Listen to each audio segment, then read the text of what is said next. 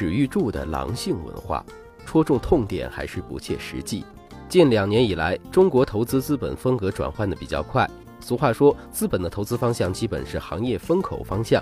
一般社会的眼光很少将目标聚焦在行业内部或者企业内部，一般情况而言都是聚焦在风口概念上，区别于投资。那么对于企业来说，怎么长久的活下去才是最根本的，而非融资和风口。近期，史玉柱就关于企业管理发表了一篇引爆行业的文章。从企业管理的角度来讲，这样的现象几乎是不可避免的。任何一个成功的企业都有可能面临这样的问题。那么，对于借壳世纪游轮回归 A 股的巨人网络来说，在取得成功之后，史玉柱认为内部开始出现越来越多的兔子，这样就会阻碍企业的发展。所以，史玉柱认为应该全面实施狼性文化，从而赶走窝边的兔子。为什么史玉柱会有这样的认识？据说是源于一次和马云的探讨。马云认为，兔子型员工在公司内部人缘好，讨大家喜欢，但是业绩非常的差，并且兔子喜欢繁殖，而且善于找同类，同化大量的公司的人员，最后形成一种兔子文化，霸占着岗位、机会和资源，并且这种说法说服了史玉柱。那么，究竟对于企业来说，该不该有这种文化？市面上面对于这种说法众说纷纭，很多人认为只要公司的制度比较完善，就能规避类似的事情。也有人认为，企业不能只有这种文化，而是各种文化并存，找出合适公司发展的文化即可。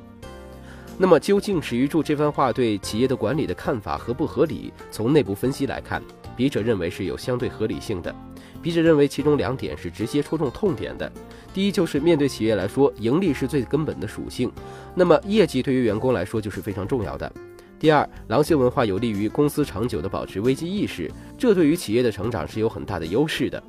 但是笔者觉得，这样的狼性文化对于一个创业型企业，那么是不太必要了，因为创业型企业缺乏完善体制，对于他来说不能像成熟性企业有稳定的盈利点和地位优势，所以狼性文化是保持企业长久生存的根本所在。但是对于成熟型公司，在公司成长中，有一半人曾经是为之奋斗了大半个青春，那么对于他来说，对于整个企业的认同感是无比认可的。那么长久的一路走下来，对于他来说，企业已经成为了生活的一部分。那么长久的习惯导致他的业绩懈怠也是在所难免的，并且既然是公司文化，那么文化中对于道德水准的要求还是存在的。贸然以粗暴的二分法划了阵营，这样反而不利于公司的管理。而且在中国社会中，狼性文化也被认为是疯狂加班、服从指挥的同义词。